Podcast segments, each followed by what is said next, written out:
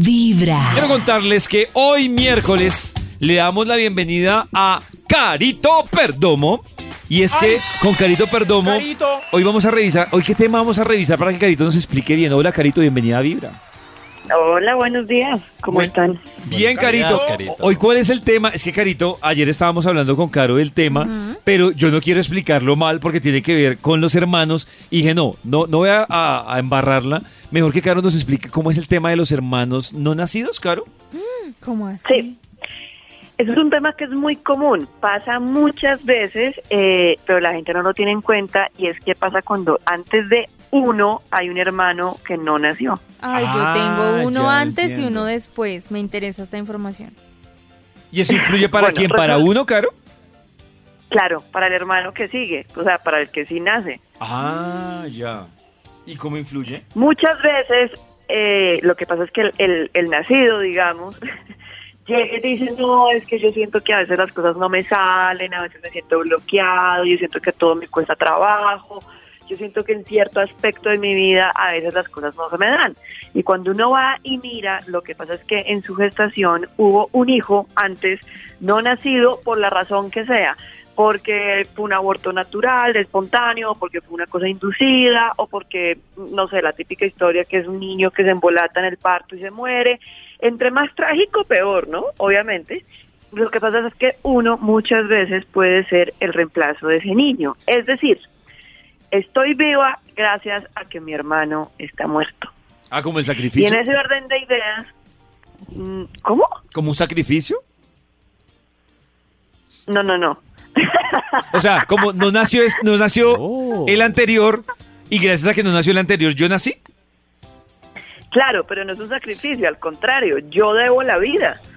Porque si yo nací gracias a que el otro no nació, es decir, si hubo un hermano que se murió y, entonces, y mis papás dijeron, no, hagamos un segundo intento, no, pues porque este Claro. no nació y queremos ser papás, tengamos otro bebé, tengamos un segundo intento y nazco yo, pues resulta que yo inconscientemente ya nací como en sobregiro, hagan de cuenta, ya tengo una deuda. Ah. Porque estoy, Estoy reemplazando a hermano está, exacto. Hoy nací que mi hermano endeudado. Esos son Sí, conocidos como los literal. niños, como los bebés arcoíris, ¿no? Los niños arcoíris se les dice. Hay gente que les dice así, pero es literal, es nacer endeudado, que es muy distinto a cuando uno nace con la cuenta llena. Es decir, cuando uno no debe nada, pues uno puede, digamos, como... Es la diferencia entre nacer, nacer con estrella y nacer estrellado, hagan de cuenta. Ah, y muchas veces la diferencia, y la gente no lo sabe, es que a veces cuando uno le cuesta mucho trabajo lograr ciertos aspectos en la vida, que uno dice, pues yo hago mi mejor esfuerzo, lo doy todo, eh, voy a terapia, eh, hago mi mejor esfuerzo y no lo he logrado, pregúntense si es que antes de ustedes hubo un niño no nacido, porque puede ser la pista que a veces la gente no tiene en cuenta. Y la pregunta, Esos niños no nacidos son súper importantes y son tenidos en cuenta y ustedes tienen que meterlos dentro de su sistema y tienen que tenerlos en cuenta como hermanos. Entonces, ¿cuántos hermanos tienes? Mira, tengo tres hermanos, pero pues eh, hay uno que no nació, por ejemplo. Uno podría responder. Caro, y la pregunta del millón es, cuando uno ya es consciente que esa situación ocurrió, ¿qué debe ¿Qué hacer uno? Entonces, uno tiene que reconocer a ese niño, traerlo, digamos, nuevamente como la familia. Eh, si, si- si le pusieron un nombre, súper. Si nadie lo bautizó, eh, o sea, es decir, si nadie nunca contó y no sabíamos qué era, se perdió, digamos, al segundo, al tercer mes de gestación, que es lo más común, eh, pues hay que ponerle un nombre, hay que reconocerlo y se puede hacer, digamos, como una especie de ritualito siendo consciente, diciéndole, mira, yo sé que tú eres mi hermano, sé que estoy viva porque tú, o sea, yo estoy viva gracias a que tú no estás, pero yo no tengo la culpa y no estoy en deuda contigo y tengo que seguir adelante. En la medida en que uno hace ese tipo de tareas, ese tipo de conciencia, la vida se empieza a desbloquear automáticamente. Suena muy loco, pero funciona. Y si ustedes son mamás y han perdido, o papás, y han perdido hijos y luego tienen más hijos, pues tengan, digamos, la conciencia de contarles. Eso es súper importante.